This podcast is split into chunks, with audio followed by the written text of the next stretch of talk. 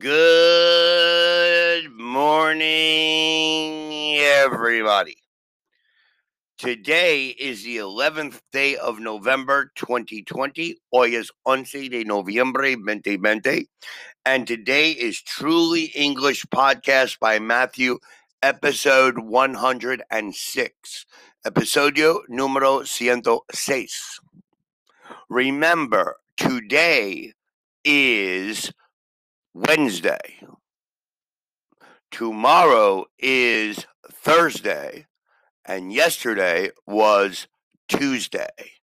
Today is Wednesday. Tomorrow is Thursday. Yesterday was Wednesday.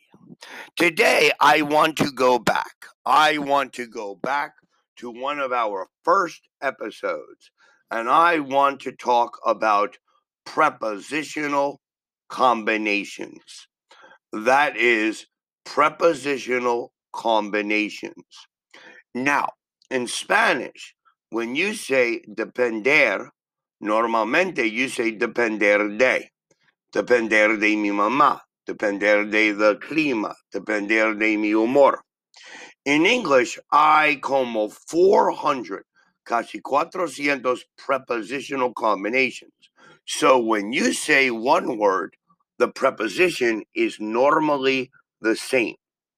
So, for example, if we say addicted, normally the preposition is always to. Addicted to Coca Cola, addicted to whiskey, addicted to alcohol, addicted to Netflix. Can you make an example?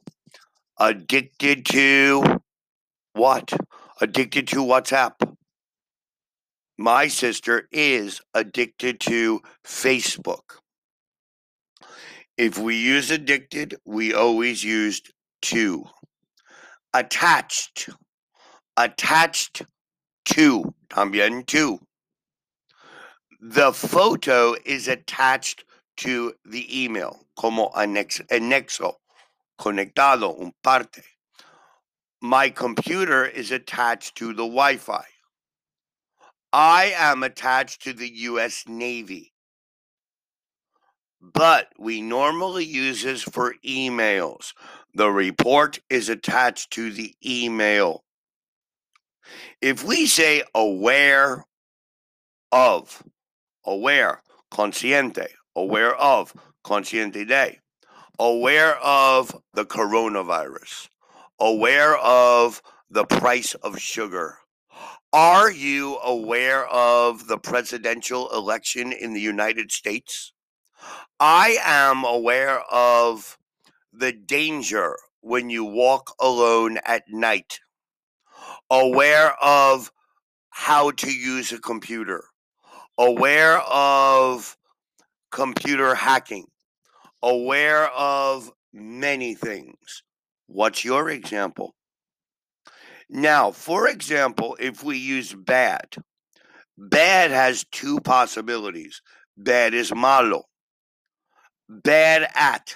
Now, bad at is como una cosa.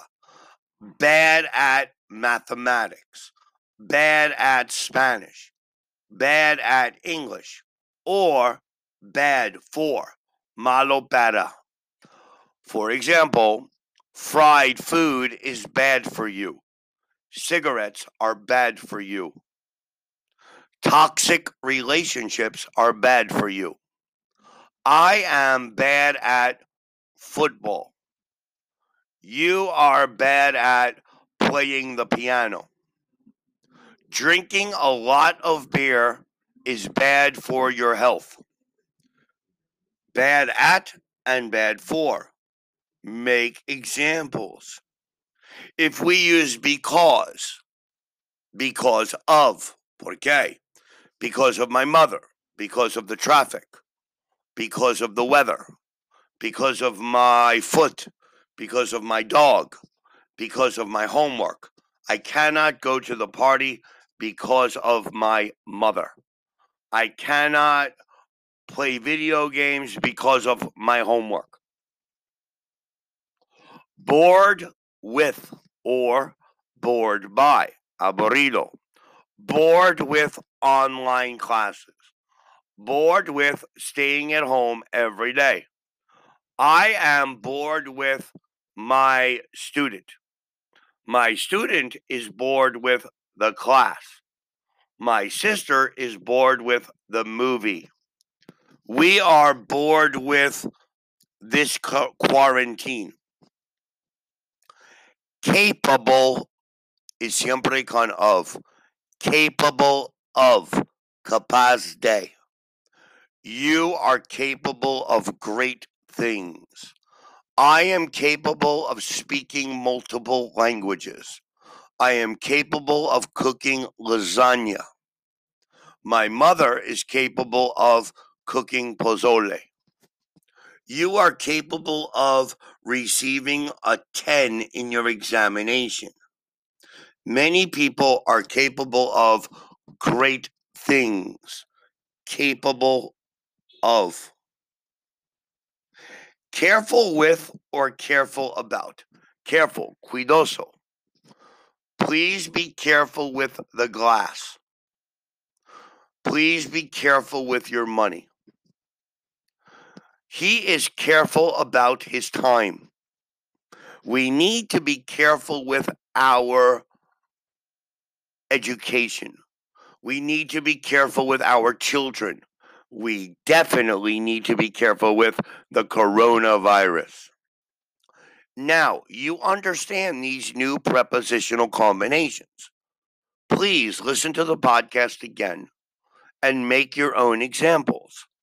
The, if you can use this and repeat it, careful with my mother, careful with the dog, bad at homework, bad at mathematics, bad for the people, bad for the dog, aware of the price, aware of the danger. If you can do constant repetitions, maybe 50 repetitions a day, I promise you, you will start to think in English very fast. Thank you for listening to our podcast today. Have a wonderful Wednesday. And please listen to our podcast tomorrow on Thursday. Have a great Wednesday. Goodbye.